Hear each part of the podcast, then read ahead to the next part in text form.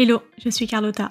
Bienvenue dans Product Marketing Stories, le podcast qui décrypte les méthodologies, partage des conseils et apprentissages concrets pour rendre compréhensible et accessible le product marketing. Dans cet épisode, j'accueille pour la première fois une personne qui n'est pas product marketer, mais CEO. J'ai nommé Jonathan Noble, CEO de Swello. Car finalement, les premiers PMM des entreprises, ce sont les fondateurs, non? Ce sont eux qui doivent trouver le market fit, définir le positionnement du produit, son pricing, trouver les premiers clients. Bref, vous avez compris. Jonathan a créé Swello quand il était encore au lycée, il y a plus de 10 ans. En 10 ans, le positionnement produit a bien évolué, pour devenir aujourd'hui l'une des plus grosses SaaS de programmation pour les réseaux sociaux à destination des communicants. Jonathan nous livre sans langue de bois et avec des anecdotes passionnantes sa philosophie pour développer une marque forte qui dure dans le temps, ses conseils pour mettre en place une stratégie de communication efficace dans un contexte marché de plus en plus saturé, avec des tendances qui évoluent vite, mais aussi les méthodes utilisées pour mettre les insights utilisateurs au cœur des décisions stratégiques pour l'évolution du produit. J'espère que cet épisode vous plaira autant que j'ai pris plaisir à l'enregistrer. Bonne écoute Hello Jonathan, comment tu vas? Salut Carlotta, je vais très bien et toi? Ça va, merci. Je suis ravie de t'avoir sur le podcast aujourd'hui. Pour commencer, tu peux nous dire qui tu es et ce qu'est Swello. Bah déjà, merci beaucoup pour euh, l'invitation. Euh, moi, je m'appelle Jonathan, je suis CEO et cofondateur de Swello, j'ai 28 ans. Swello, c'est une plateforme qui permet aux communicants de gérer au mieux leurs réseaux sociaux. Donc, euh, grâce à notre outil, ils vont pouvoir faire de la veille, de la programmation et de l'analyse sur Twitter, Facebook, LinkedIn et Instagram, bientôt TikTok. Et aujourd'hui, quelques chiffres. On a 110 000 utilisateurs, dont 600 grands groupes. On peut compter notamment euh, le gouvernement français avec tous les ministères, ambassades, académies, ou encore la SNCF ou euh, le groupe Ionis avec les écoles Epita, Epitech, ISEG, etc. Et petit point important, on est 13 dans l'équipe et surtout, on est basé à Toulon, dans le sud de la France. Super cadre de vie, j'imagine. Complètement. Les cigales, un petit peu, soleil, mer. On a la chance d'être à quoi 200, 300 mètres du port. Donc, euh, non, franchement, très, très chanceux. Est-ce que justement, tu peux nous en dire un peu plus sur la constitution de ton équipe aujourd'hui? Alors l'équipe évolue euh, au fil de l'eau. Hein. On a commencé, bah, on était deux avec mon associé, avec, euh, avec Thibaut. Euh, lui plutôt CTO, hein, il s'occupe de toute la partie technique. Moi plutôt tout le reste, pour être exact, parce que mon but aujourd'hui pour chaque membre de l'équipe, c'est que chacun puisse performer au mieux. Et pour performer au mieux, bah, il faut enlever tout ce qui est autour, tu vois, tout ce qui touche pas à tes tâches, etc. Donc Thibaut CTO, on a grandi au fil de l'eau et donc notre premier employé est Kevin qui est toujours avec nous, qui est développeur. Et donc pour aller un petit peu plus vite, aujourd'hui on a sept développeurs de notre côté on a une bizdev, une personne au support et à l'influence, une assistante de direction et deux personnes à la communication et moi-même. Et je crois que ça fait, euh, que ça fait 13, si je dis pas de bêtises. Dans cet épisode aujourd'hui, je trouvais ça super intéressant de discuter avec toi parce que justement, les premiers product marketing managers des entreprises, c'est quand même souvent les CEO parce que bah, finalement, c'est toi qui as été le, premier à aller chercher le market fit, à définir le positionnement, à aller pitcher ton produit, ta marque pour la faire grandir. Et justement, pour commencer, je voulais te poser des questions sur le positionnement de Swello parce que bah, depuis le début, j'imagine qu'il y a quand même eu une évolution par rapport au produit, à son évolution. Comment est-ce que vous avez construit finalement le positionnement de Swello et du produit? Est-ce que ça a toujours été le même? Est-ce qu'il a évolué? Et comment est-ce que du coup vous l'avez euh, travaillé? Ce que je peux dire en intro, et je le dis assez souvent euh, en intro de ma réponse, c'est que on a énormément testé. Et je pense que c'est ça la clé. Euh, quel que soit le projet, même projet produit, service, peu importe, c'est tester, tester. Il y a des choses qui vont fonctionner, il y a des choses qui vont pas du tout fonctionner. Nous, il y a, je vais être très sincère avec toi, il y a des éléments de, liés à notre positionnement. En fait, c'est un peu, c'est pas du hasard, mais c'est des décisions qu'on a pu prendre sans trop y réfléchir, mais plus en mode c'est naturel. Et en fait, tu vois qu'avec le temps, ça fonctionne. Je ne sais pas s'il y a eu un, un, gros changement de positionnement. Par contre, je pense qu'il y a eu une euh, prise de confiance par rapport à notre positionnement. C'est-à-dire que au début, voilà, plateforme. Alors au tout début, ça s'appelait Clock Tweets. C'était une plateforme qui permettait de programmer des tweets. Euh, il n'y avait pas de business model, donc tu vois, euh, je faisais ça à côté en parallèle de mes études. Donc euh, voilà, ça se fait un peu naturellement sans réfléchir. Voilà, c'est là quoi. Tu sais, le, projet, il est là, il est développé. C'était pour un besoin personnel, les gens l'utilisent, etc. Mais il était là. Et puis après, on a donc je, rencontre mon associé qui est le, meilleur ami de mon grand frère. Donc je, plutôt je m'associe avec lui parce que je le connaissais déjà d'avant. Et puis là, on commence à réfléchir. Mais où est-ce qu'on veut aller? Comment on veut positionner le projet? Et en fait, déjà un premier élément tu dis, bah, le côté français, qui était euh, bah, un peu induit puisque on est français, tu, te dis bah, plus le temps avance et plus c'est vraiment un vrai argument. Tu vois, c'est pour ça qu'on a confiance en cet argument-là. Et tu te rends compte que même euh, aujourd'hui, financièrement parlant, enfin en, termes de bizdev, c'est un argument de dire on est français, on est basé à Toulon, nos serveurs sont en France. Tu vois, et c'est venu avec le temps. Après, tu vois, dans la question que tu me poses, moi, ça me fait tout de suite penser aux tarifs. Tu vois, quel est le positionnement de vos tarifs? Pourquoi vous avez mis tel prix, etc., etc. Bon, déjà une petite anecdote. On est pas mal accompagné. Alors, il n'y a rien de, de, signé, mais c'est vrai qu'on a la chance d'avoir des entrepreneurs autour de nous, de questionner beaucoup d'entrepreneurs qui nous inspirent. Et dans le cadre d'un accélérateur qu'on a fait à Toulon en 2015, au début de Swello, quand je dis Swello, pour donner le contexte, Swello existe depuis 2010. Mais de 2010 à 2015, c'était un projet, ce fameux projet étudiant. En 2015, je m'associe avec Thibaut et on rentre dans un accélérateur. C'est là où on va créer la société, parce qu'avant, c'était qu'un projet. Et donc, dans le cadre de cet accélérateur à TVT, Toulon Voir Technologie, on rencontre notre mentor, Mathilde Lerouzic. Et là, on réfléchit à ces fameux prix. Donc, on va voir la concurrence. On s'excuse nous-mêmes déjà de gagner de l'argent, parce que ça, c'est très dans notre caractère, c'est de dire, euh, mais en fait, est-ce que c'est normal de gagner de l'argent avec notre travail? Donc, avec le temps, oui, c'est normal. Et on met des prix. Je me souviens, on avait mis bah, les prix qui sont là. Donc, c'était 9,29. Il n'y avait pas 49 à l'époque. 9,29, mais TTC. Et là, tu as Mathilde qui vient nous voir et qui nous dit non, par contre, les gars, euh, c'est du hors taxe, vous êtes pro, c'est en pro, c'est du hors taxe. Et donc, grâce à cette remarque qui a duré 10 secondes, on a gagné 20% de notre chiffre d'affaires. Donc, c'est quand même beau euh, ce genre de remarque. Tu vois, là, c'est une remarque avec euh, beaucoup de valeur. D'ailleurs, nous a toujours dit je ne peux pas vous donner de conseils pour réussir, mais je peux vous donner des conseils pour éviter d'échouer. Et tu vois, là, pour moi, je trouve que c'est une vraie remarque très importante.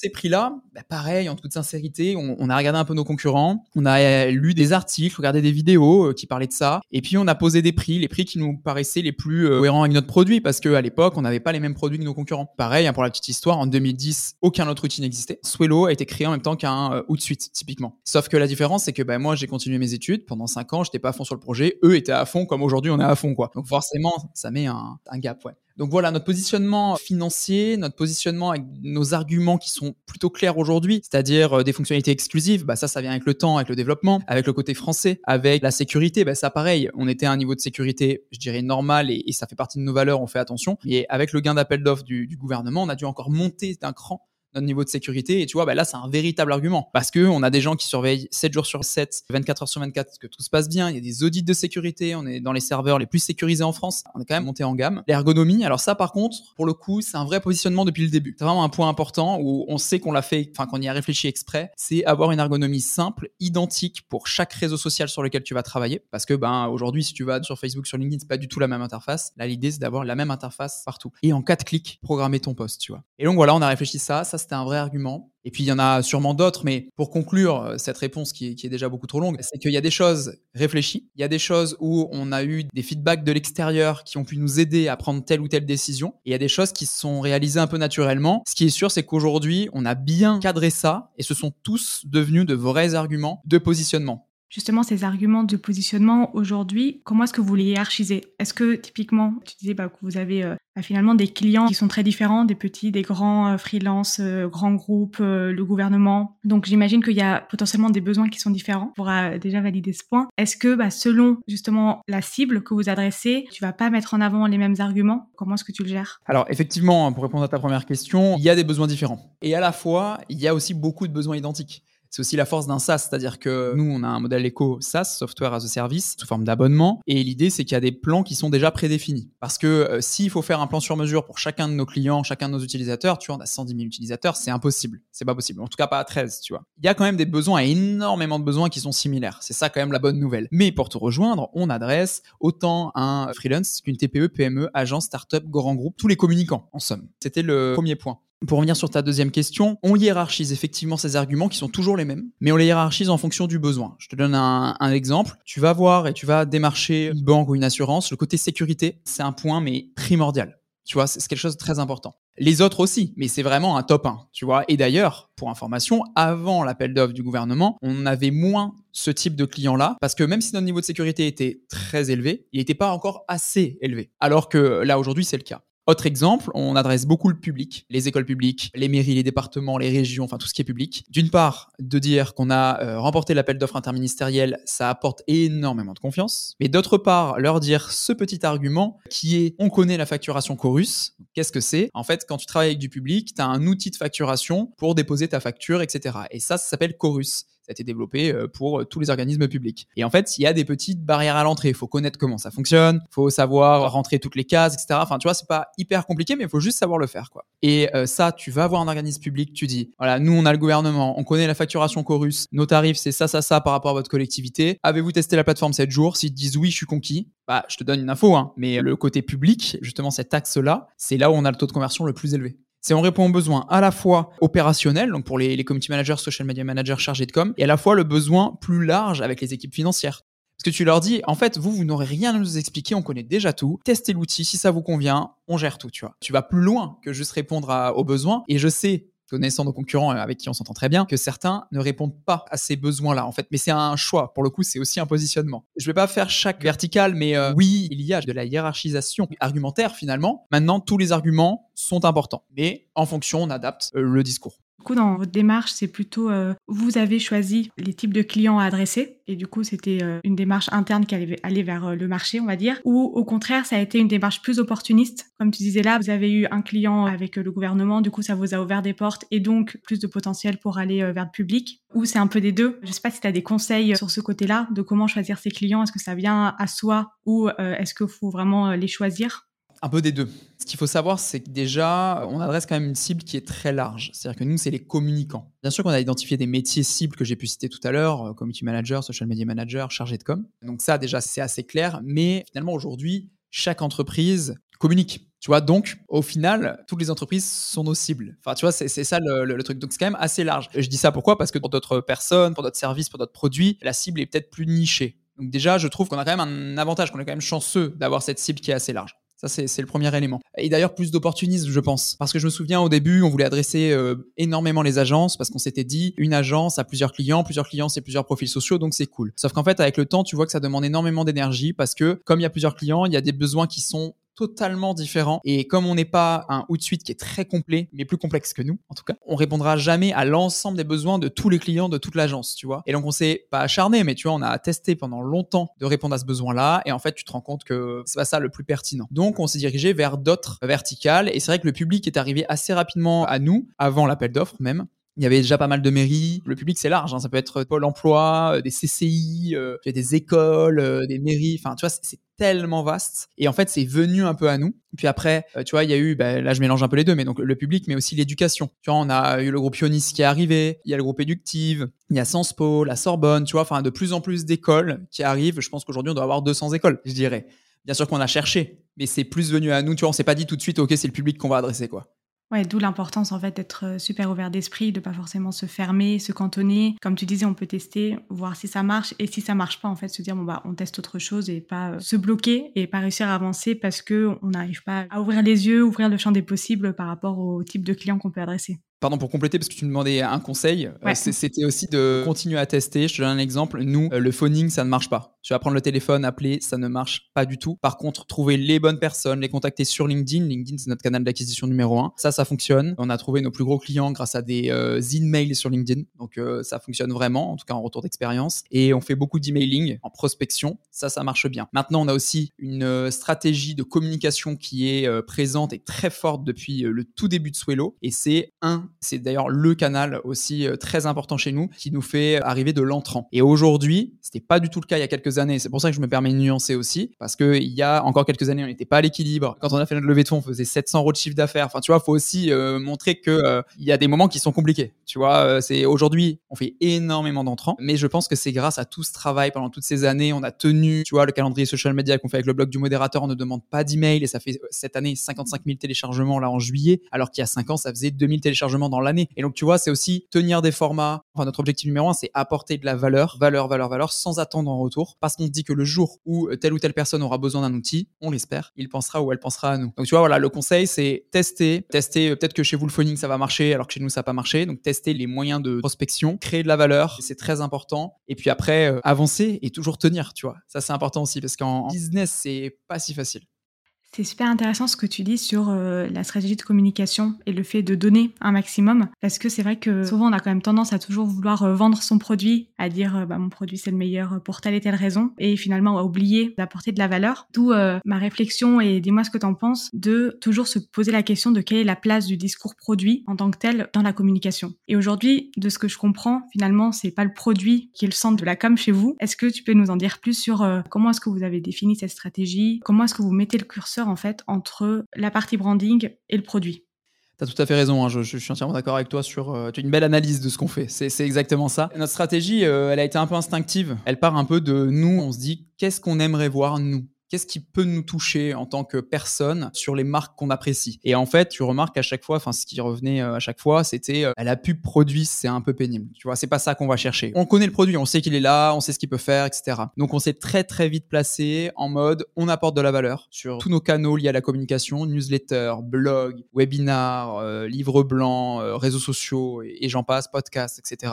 Et notre produit, on n'en parle que quand il y a une nouvelle fonctionnalité. Tu vois, c'est un peu le truc. Alors aujourd'hui, en termes de piliers de contenu, il va y avoir justement ce côté Swello. Quand je dis Swello, c'est autant les fonctionnalités que la vie d'équipe. Ça aussi, c'est très important. On aime partager notre vie d'équipe, montrer qui est derrière, l'évolution de la boîte. Tu vois, il y a des gens, ils sont là depuis 2010. Et en fait, ça me fait trop plaisir, ouais, qui nous suivent et qui disent, bah, j'ai connu Clock Tweets à l'époque, le site marron, parce que à l'époque, le site était marron, est pas très joli, vous pouvez retrouver ça sur Google. Et c'est trop chouette parce que c'est ça où je me dis, bah, il y a une vraie communauté. On la monte, cette vraie communauté. Donc ça, c'est le premier pilier de contenu. Ça va être vraiment euh, Swello, tout simplement. Tu vas avoir un deuxième pilier qui est, du coup, le plus gros, le, majeur. C'est euh, l'apport de valeur lié à la communication. Donc, euh, tu vois, on publie trois articles de blog par semaine. Donc, ça veut dire que sur nos réseaux, on va le partager. On fait des posts pour LinkedIn, pour Insta, pour Facebook, pour Twitter qui sont très spécifiques sur de l'apport de valeur. Ça peut être des tutos, ça peut être des conseils, des rappels par rapport à la santé mentale, parce que c'est un sujet très important pour nous en ce moment. Donc tu vois, ça, ça va être vraiment euh, le, cœur de notre stratégie. Et puis après, tu vas avoir d'autres contenus un peu plus, euh, je dirais, euh, plus divertissants. Tu vois, c'est du divertissement. Par exemple, les mercredis, où un mercredi par mois, on met un lié au community management. Par exemple, des jeux, tu vois, on avait déjà fait un jour une sorte de mot croisé du CM. Je sais pas, un TikTok qu'on va reposter sur nos réseaux parce que bah, il a bien fonctionné. Donc du coup, l'idée c'est de partager un peu de moments de vie ou tu vois un truc un peu rigolo. Tu vois, on a ces trois piliers avec euh, tout en haut euh, l'apport de valeur, du divertissement et Swello. Donc euh, voilà comment on fonctionne. Et pour l'instant, même si ça a pris du temps, bah, ça fonctionne bien. Et en tout cas, ça nous ressemble. Tu vois, c'est surtout ça. Ça ressemble à nos valeurs, ça nous ressemble. Oui, j'imagine du coup, en fait, c'est ce qui vous permet aussi d'avoir des leads beaucoup plus qualifiés tout de suite, parce que les personnes que vous adressez, bah, elles vous connaissent, elles savent qui vous êtes, ce que vous apportez, et donc il y a presque plus de doute en fait quand les gens viennent à vous. Exactement. Alors pour moi, comme je le disais tout à l'heure, il reste le point important de tester le produit. Tu vois, on est vraiment dans cette optique de tester le produit. C'est vraiment la chose numéro une qu'il faut faire quand vous arrivez sur Swello. Parce qu'à l'époque, euh, les gens testaient même pas, s'engager, c'était cool et tout. Et en fait, au bout d'un mois, ah ben ça répond pas à mon besoin. Bah, ça lui a fait perdre du temps et ça nous fait perdre du temps. Donc tu vois, là, on est vraiment en mode euh, notre image vous plaît, on vous apporte de la valeur, l'outil vous semble idéal. Ok, testez-le et puis après on voit. Si on parle euh, un petit peu plus de la com que vous faites, au-delà du produit, sur les bénéfices en tout cas, et la promesse que vous apportez, comment est-ce que euh, vous arrivez à le travailler tout au long du funnel d'acquisition? Par rapport à ce que tu disais sur les différents piliers de vos stratégies de com, est-ce que quand vous parlez du produit sur les nouvelles fonctionnalités, ça va être euh, euh, la phase d'awareness par exemple, ou ça va vraiment être uniquement sur votre landing page par exemple produit et vous en parlez que là et pas forcément sur d'autres channels d'acquisition? Est-ce que vous avez un peu une stratégie de dire bon à quel moment on parle du produit, à quel moment on n'en parle pas du tout? Bien sûr, bah, cette stratégie-là euh, de communication, de manière large, que j'ai présentée il y a un instant, elle est propre à nos canaux de, communication. Maintenant, à partir du moment où tu arrives sur notre site, que ce soit notre landing page, que ce soit nos pages fonctionnalités, que ce soit dès que tu t'inscris, là, on va parler du produit beaucoup plus souvent, forcément. Tu vois, quand tu t'inscris, déjà, tu un onboarding, mais après, tu as un cycle de mail pendant toute la durée de ton essai gratuit où on va mêler à la fois de la valeur, mais aussi du produit. Voilà ce qui peut t'apporter. Voilà ce que la veille peut t'apporter, la programmation, l'analyse, tu vois, le gain de temps on le met souvent en avant. Et puis après, une fois que tu es abonné, on va avoir un cycle de mail aussi sur 12 mois qui est déjà préparé avec beaucoup d'apports de valeur et aussi bah, certaines fonctionnalités qui sont mises en avant. Et surtout, le canal euh, numéro un où on, parle euh, énormément du produit, c'est notre newsletter. Tu vois, quand tu arrives chez Swello, tu peux t'inscrire à notre newsletter et donc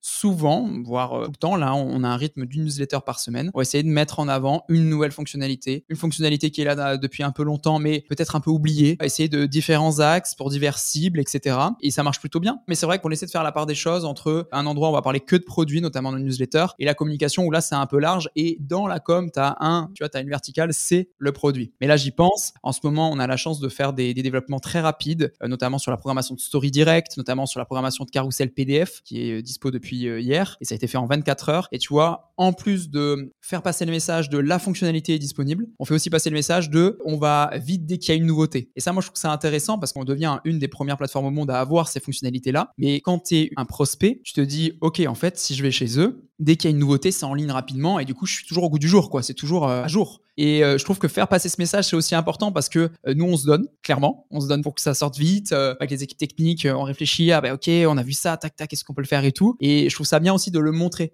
Et pas juste de dire, voilà, on a notre fonctionnalité, mais plutôt de, de faire passer le message de, mais on est aussi une des premières plateformes au monde à vous le proposer. Donc c'est chouette, merci de nous faire confiance, tu vois. Et donc ça, c'est sur les réseaux sociaux. Et donc en fonction du canal, tu vois, on va adapter le discours. Pour conclure, plus tu vas arriver sur le site et plus, bien sûr, ça va parler du produit. Ça, c'est certain. Mais on n'oublie pas la valeur. Est-ce que tu peux nous expliquer comment est-ce que vous euh, intégrez les insights utilisateurs dans votre vision produit pour euh, développer les prochaines fonctionnalités pour Swello? Quand on réfléchit à faire des nouvelles fonctionnalités, on prend énormément en considération depuis le début de Swello les retours clients. C'est très important. Alors, quand on fait un point roadmap, c'est tous les trimestres, on va se baser sur plusieurs éléments. Les premiers éléments, c'est déjà nous, c'est-à-dire notre veille, nos discussions, notre vision produit. Tu vois, typiquement, des fois, et c'est déjà arrivé, on a sorti des fonctionnalités qui viennent vraiment de notre réflexion et le besoin initial ne provenait pas du tout du client, mais quand tu la sors, en fait, c'est ah mais oui, en fait, j'en ai besoin. Enfin, en tout cas, ça me sert beaucoup. Tu vois, on a un quality coach. C'est un coach qui va te donner des conseils en temps réel pour euh, savoir quand est-ce qu'il faut publier, savoir si tu as assez de hashtags, euh, des mentions, des liens, etc., etc. Ça, au final, on l'a en ligne, c'était pas du tout attendu et aujourd'hui, c'est, je dirais, euh, une de nos key features. Donc ça, je trouve ça très très cool. Pareil pour l'AI.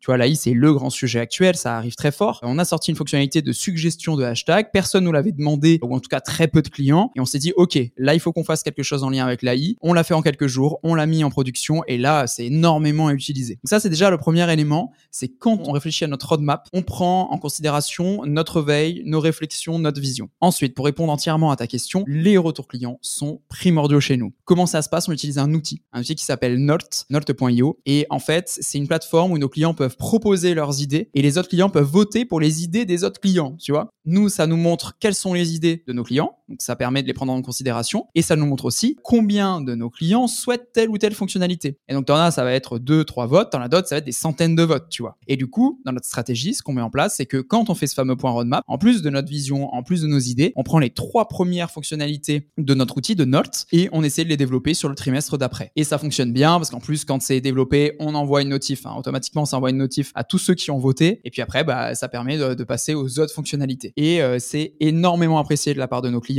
C'est d'ailleurs quelque chose, un petit outil qu'on met en avant sur notre dashboard, hein. c'est en haut euh, sur la header, sur la barre du haut, donc c'est très important pour nous. Et dernière chose qui va être, qui va compléter un peu tout ça, on a beaucoup de nos clients au téléphone, des fois c'est parce qu'ils ont des questions techniques, d'autres fois c'est des questions commerciales, peu importe. Dès qu'on a un moment, on leur demande toujours, avez-vous des idées? Est-ce qu'il y a des choses que vous aimeriez qu'on améliore? Et en fait, bah, ça, après, on prend cette info et on le rajoute à Note, nous, nous-mêmes, en disant ce client souhaiterait ça. Mais en tout cas, voilà, le, retour client, c'est très important et on travaille. C'est comme ça pour moi que Swello évolue. Hein. Au quotidien, on, travaille C'est génial parce que c'est vrai que ça permet aussi d'engager euh, la communauté, faire comprendre que finalement on ne développe pas le produit de notre côté, mais que vraiment on interagit et on intègre complètement les attentes, les besoins des clients, potentiellement des futurs clients aussi. Donc c'est aussi une image super positive qu'on renvoie sur le marché en fait. Complètement, et ça fait partie de nos valeurs depuis toujours, tu vois, ce côté client, parce que sans eux, on n'est rien. C'est une réalité. On a la chance en interne d'avoir des communicants, donc forcément, ça simplifie un peu les choses. Mais on adore discuter avec nos clients et il faut nuancer toujours les propos. Et c'est vrai qu'il y a un point où on n'est pas encore parfait, c'est justement faire des interviews encore plus qualitatives. Tu vois, en one-to-one avec un client, ça, on n'a pas encore du XUI de notre côté. On n'a pas encore pris le temps de le faire, mais on aimerait beaucoup. Donc, tu vois, ça nous permettrait, je pense, d'aller encore plus loin.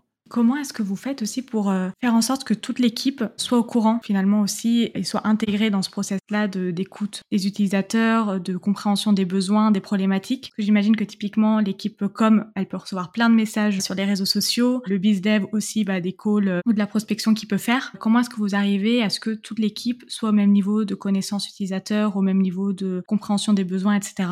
Bah déjà, on se parle beaucoup. Tu vois, le côté humain, moi je dis toujours, je vais pas monter une boîte pour euh, ne pas parler ou voir les gens. Alors, petite parenthèse, on fait une semaine de 4 jours et demi chez Swello et il y a entre 1 et 3 jours de télétravail par personne, mais il y a quand même 2 jours à 3 jours, voire pour certains 5 jours de présentiel. Tu vois, ça c'est très très important. Et du coup, bah, ça nous permet de beaucoup communiquer. En fait, même sans qu'on s'en aperçoive, on va prendre un café, un thé, un chocolat chaud. Et en fait, tu vois, des fois, t'en parles, mais sans même t'en apercevoir. Ou alors on parle d'autres sujets qui n'ont rien à voir, mais tu vois, cette proximité fait que déjà, on discute tous ensemble, naturellement. Maintenant, il y a aussi d'autres choses, c'est qu'on fait une réunion toutes les semaines, une réunion, euh, je dirais, pour savoir qui en est où, où chaque pôle prend la parole. Et euh, ça nous arrive aussi de, diffuser euh, ce genre de message à ce moment-là. Tu vois, euh, il y a eu une grande demande cette semaine, c'est ça, faudrait qu'on voit si on peut la développer ou pas. Et surtout, il y a deux autres points qui sont importants. C'est le point roadmap qui est tous les trimestres chez Swello. Et donc pendant ce point roadmap, il y a une personne du pôle dev, une personne qui globalise les retours du support comme donc communication et commerciale. Et moi-même. Ce qui fait qu'en fait, on remonte tous nos retours ensemble, tout le monde est au courant, et puis après, il y a un rapport écrit de là où on va, quelle sera notre nouvelle roadmap par rapport aux besoins clients. Note après est accessible pour tous et toutes et ça fait surtout aussi partie de nos valeurs, c'est-à-dire que euh, de même, je sais que chaque membre de l'équipe va voir un peu, regarde un petit peu Note, quels sont les besoins actuels, dans quelle direction on va et puis après de manière plus large, on fait euh, des points vision avec euh, Thibaut une fois tous les six mois, ce qui fait que ça nous permet aussi de dire bah voilà, on a eu tous ces retours clients là et donc au niveau de la roadmap de manière très large, tout à l'heure je parlais de l'IA, bah on aimerait aller vers un peu plus d'IA, vers la modération, tu vois là on est en train de faire la modération, vers TikTok et donc ça nous permet à différents moments de rappeler un peu les besoins utilisateurs. Ça fait partie de nos valeurs. De nous-mêmes, on va les chercher. Donc, en fait, tout cumulé, ça fait que ça fonctionne. Maintenant, je pense aussi que c'est parce qu'on a une petite équipe, tu vois, on est 13. Je pense pas que demain à 100, enfin, on n'a pas vocation à devenir 100 ou 200, mais euh, je pense pas que quand tu es 200, ce soit possible parce que, ben, il y a tellement de monde, voilà. Donc, peut-être qu'il faudra processer autre chose plus tard, etc. Mais en tout cas, pour l'instant, ça c'est de manière assez naturelle. On fait des points quand même très précis, mais c'est assez naturel.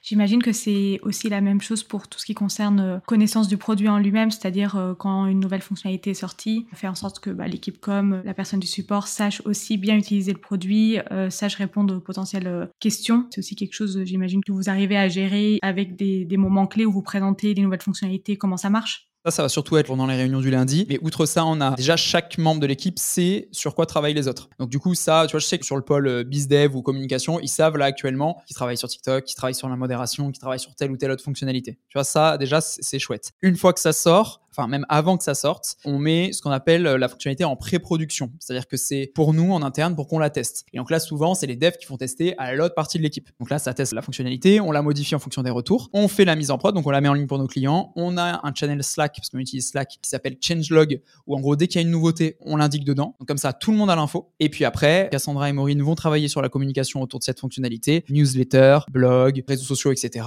Et donc l'info se diffuse vraiment partout dans l'équipe très rapidement. Donc euh, oui, on a aussi ces petits process là euh, qui, qui fonctionne bien.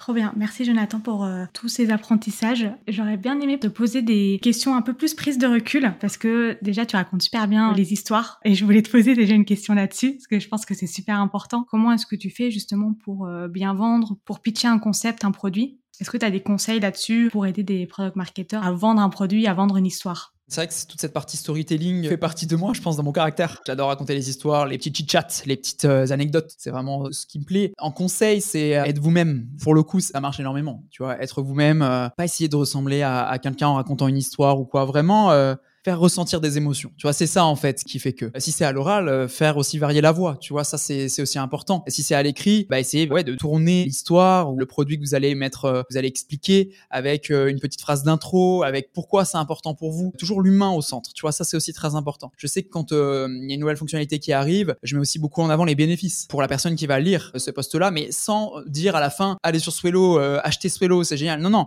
c'est waouh, nouvelle fonctionnalité. On est très fiers de vous la présenter parce que ça fait des semaines qu'on travaille dessus, ta, ta, ta, et là tu dis ta fonctionnalité et euh, c'est trop chouette parce que ben on est euh, une des premières plateformes au monde à la sortir et euh, personnellement je suis très fier des équipes et là je cite les personnes qui ont travaillé sur le projet et en fait ben ça pour moi c'est moi-même hein. enfin je veux dire c'est comme ça que je communique même au quotidien avec l'équipe. Donc je fais j'essaie de transmettre ça à ma communauté. Tu vois je pense notamment à LinkedIn ou à Twitter ou à Insta. J'essaie de transmettre ça comme ça. Donc voilà les petits conseils c'est rester vous-même mettre de l'humain des émotions. Aujourd'hui faire un post pour vendre ça ne marche plus en fait. Enfin ça n'engage que moi mais moi en tout cas ça ne me touche plus ça ne me touche pas. Par contre m'apporter de la valeur me dire pourquoi euh, cette fonctionnalité va changer mon quotidien là ouais ça me touche et ça me plaît. Et surtout plus je vais voir des gens qui vont parler de tel ou tel produit ou tel ou tel service plus je vais me dire ah ok peut-être que je m'y intéresse un petit peu plus donc voilà mes quelques conseils. Il y en a sûrement des, dizaines, des centaines d'autres que j'applique au quotidien de manière naturelle tu as quand même construit une marque, un produit de zéro, qui a évolué, qui a changé de nom, qui a grandi. Quel serait ton conseil pour euh, construire une marque forte et une marque surtout qui dure dans le temps? Bah, Essayer d'être toujours aligné euh, avec euh, ses propres valeurs. De mon côté, ça va être aussi avec les valeurs de mon associé. C'est vrai que quand en interne déjà, on est tous OK avec la direction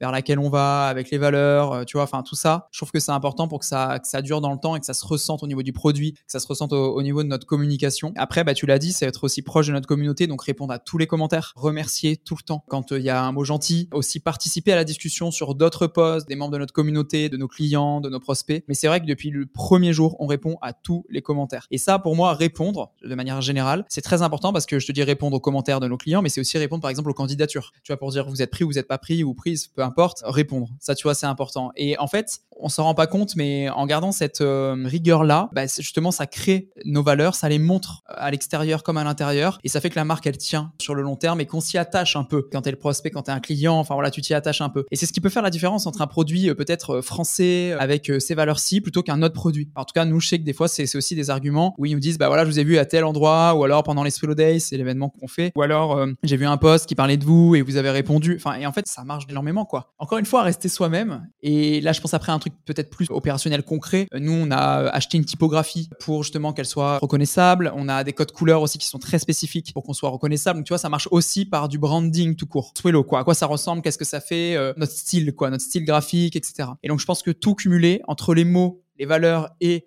le branding et le visuel, ça fait que on arrive à tenir dans le temps. Après, encore une fois, on a testé, on a fait des erreurs. Il y a des moments où euh, peut-être les visuels n'étaient pas OK. Euh. des fois, ça peut aussi mal se passer. Mais euh, c'est aussi avoir du courage, tu vois. Je me dis tenir, tenir et garder cette, vision-là. C'est ce qui permet de tenir et que ça fonctionne vraiment dans le temps sur plusieurs années. Trop bien. Merci beaucoup, Jonathan. Si ça te va, on passe aux trois dernières questions de la fin. Ça me va parfaitement. Quelle est la prochaine personne ou le prochain sujet que tu aimerais écouter sur ce podcast et pourquoi? Ah waouh, il y a plein de personnes que je pourrais recommander. Euh, allez, je vais recommander, je sais qu'il fait très peu de podcasts, mais je vais recommander Joseph Ayoub, qui est le CEO et cofondateur de Mieux que des fleurs. C'est les ballons en forme de cœur qui sortent quand tu ouvres le carton. Lui, c'est des produits physiques. C'est des produits physiques qu'ils ont. Et justement, ça peut être intéressant sur les mêmes questions que tu as pu me poser, voir comment sur un produit physique ça fonctionne. Je sais que tu as reçu d'autres invités, mais je veux dire, le connaissant et connaissant le projet, je pense que ça peut être intéressant. Carrément. Merci pour la reco. Quelle est la ressource ou le livre que tu recommandes, que ce soit lié au perso ou au pro?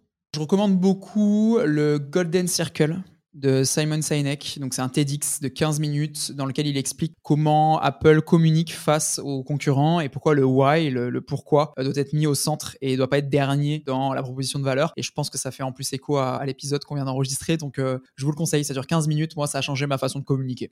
je suis d'accord avec toi. Dès que j'ai besoin, je, je, le réécoute et franchement, c'est à écouter sans modération. Et pour finir, où est-ce que les gens peuvent te contacter, que ce soit bah, pour te remercier euh, d'avoir fait cet épisode, s'ils ont des questions à te poser sur Swello, sur l'équipe euh, ou autre? Autant pour Swallow que pour moi, ça peut être sur n'importe quel réseau social, euh, que ce soit LinkedIn, euh, Twitter, Insta, alors pas Facebook. Facebook, on est beaucoup moins, en tout cas moi en perso. Mais ouais, on va dire LinkedIn à privilégier ou Insta ou Twitter.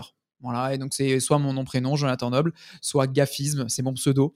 Parce qu'à l'époque, il y a, il y a 13 ans, on mettait pas son nom prénom sur les réseaux, on mettait un pseudo. Et après, pour Swello, bah, c'est Swello ou Get Swello. Pareil sur les réseaux sociaux. Et si vous avez vraiment une question très spécifique par rapport au produit, c'est toujours support.swello.com. Voilà, c'est très simple. Merci beaucoup, Jonathan, et euh, j'espère à bientôt. Ben, merci beaucoup à toi, et oui, à très bientôt. Salut. Merci d'avoir écouté cet épisode jusqu'au bout. Si l'épisode t'a plu, n'hésite pas à le partager sur LinkedIn en me taguant. Tu peux aussi me soutenir en laissant un avis 5 étoiles sur Apple Podcast et me laisser un commentaire. Ton aide est précieuse pour m'aider à faire connaître Product Marketing Stories et aussi m'encourager à créer davantage de contenu. Alors merci